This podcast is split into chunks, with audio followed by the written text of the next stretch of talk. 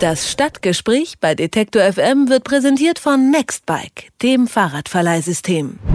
Die Hamburger wollen ihr Stromnetz zurück und das haben sie auch ziemlich klar ausgedrückt. Gerade in einem Volksentscheid hat die Mehrheit der Hamburger dafür gestimmt, dass sich die Stadt um die Vergabe der Netzkonzessionen bewirbt. Das heißt, ähm, sie sollen die Energienetze vollständig erstmal zurückkaufen. Die werden immer für 20 Jahre vergeben. Die Konzession, äh, klares Votum also erstmal gegen Vattenfall. Den äh, gehört das Netz im Moment sozusagen. Und die Initiative Unser Hamburg, unser Netz, die lange eben auch gekämpft hat für diesen Volksentscheid, hat äh, offensichtlich erstmal zumindest Recht behalten. Ob und wie genau die Hamburger ihr Stromnetz jetzt tatsächlich zurückkaufen können, darüber spreche ich mit Gernot Knödler von der Taz in Hamburg. Schönen guten Tag, Herr Knödler. Guten Tag. Warum wollen die Hamburger denn unbedingt ihre Energienetze äh, zurückhaben? Was ist denn der Vorteil davon? Naja, der behauptete Vorteil oder das Argument dafür ist, das erste ist, äh, dass es sich ja sozusagen um natürliche Monopole handelt, um was sozusagen alle unbedingt brauchen. Jeder ist auf die, auf die Netze Strom, Gas auf jeden Fall angewiesen und Fernwärme, auch diese Leute zumindest, die äh, einen Fernwärmeanschluss haben. Und damit lässt sich auch Geld verdienen.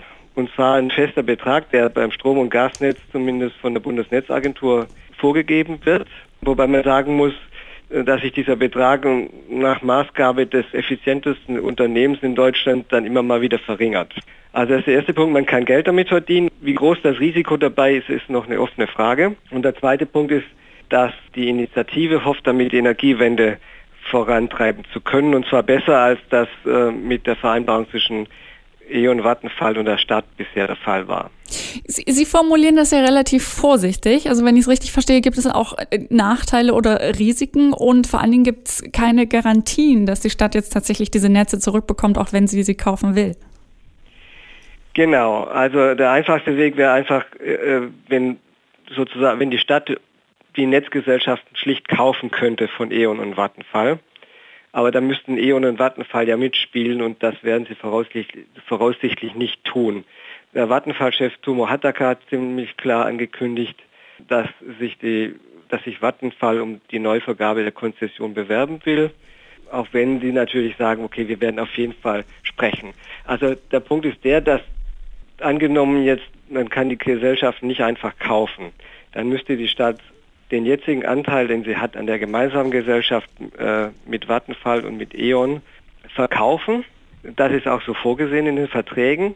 Und die Stadt müsste eigene Netzgesellschaften für Strom, Gas und die Fernwärme gründen und sich dann mit dem Auslaufen der Konzession, das ist beim Strom zum 01.01.2014, bei sich selbst, also mit ihrer eigenen Gesellschaft bei sich um die Vergabe der Konzession bewerben.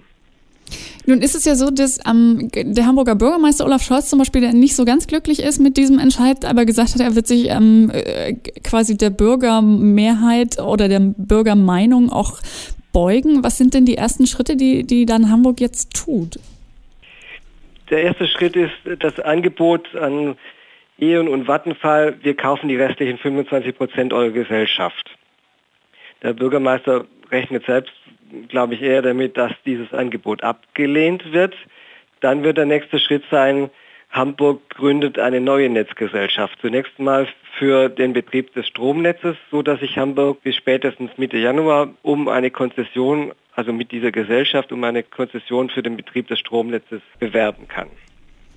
Und dann stehen sie aber auch direkt wahrscheinlich wieder in Konkurrenz mit Vattenfall, die ja auch ähm, sich vermutlich nach Auslaufen des jetzigen Vertrages oder der jetzigen äh, Konzession wieder bewerben werden. Möglicherweise gibt es noch andere ähm, ähm, potenzielle Betreiber.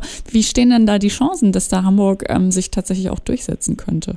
Das ist schwer zu beurteilen. Also die Stadt kann natürlich schon einiges dafür tun, dass sie die Ausschreibung so gestaltet, dass es vielleicht ja, ja, dass eine städtische Gesellschaft größere Chancen hat oder es vielleicht für die anderen nicht so attraktiv ist. Wie genau das gehen soll, weiß ich nicht. Und man muss auch ein bisschen aufpassen dabei, weil halt das Bundeskartellamt darüber wacht, dass die Konzession äh, diskriminierungsfrei, fair, also fair vergeben wird. Darf sich nicht äh, sozusagen ihrer eigenen Gesellschaft keine Vorteile zuschustern, die sie bevorzugen gegenüber anderen.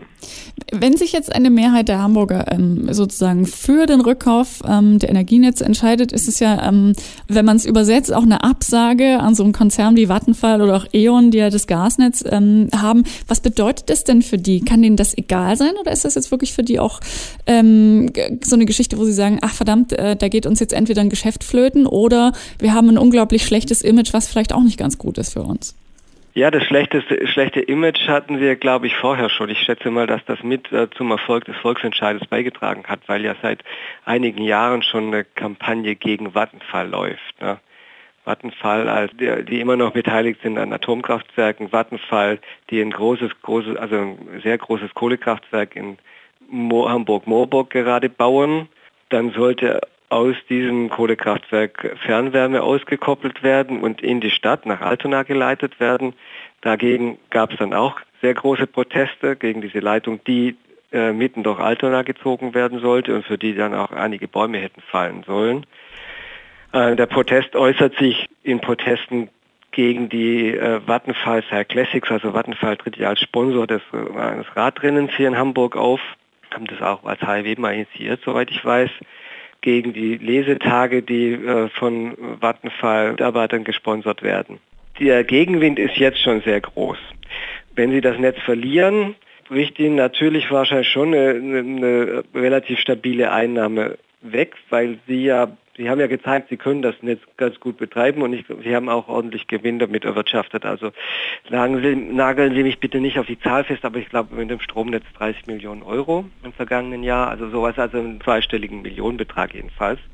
Und ich glaube, das würden Sie schon bedauern, wenn Sie das verlieren würden. Wobei noch im Raum steht, ob wie so die Zukunft von Vattenfall aussieht. Es gab auch mal Andeutungen, dass sie sich möglicherweise ganz aus Deutschland zurückziehen wollen. Nun haben Sie anfangs äh, gesagt, dass die Bürgerinitiative äh, für den äh, Rückkauf ähm, der Netze sich unter anderem davon verspricht, dass die Energiewende möglicherweise ein bisschen schneller vorangetrieben wird.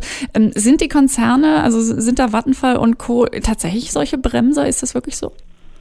Naja, sie haben mit dem Stadt, also als die Stadt sich zu 25 Prozent eingekauft hat, mit der Stadt ja einiges vereinbart.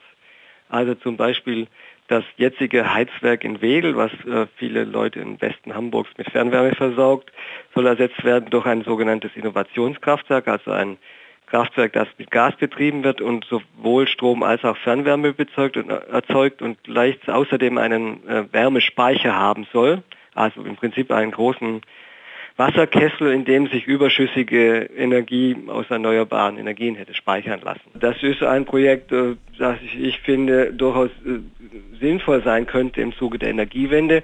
Der BUND, der Umweltverband, hat es am Anfang auch befürwortet. Inzwischen sieht er das kritisch.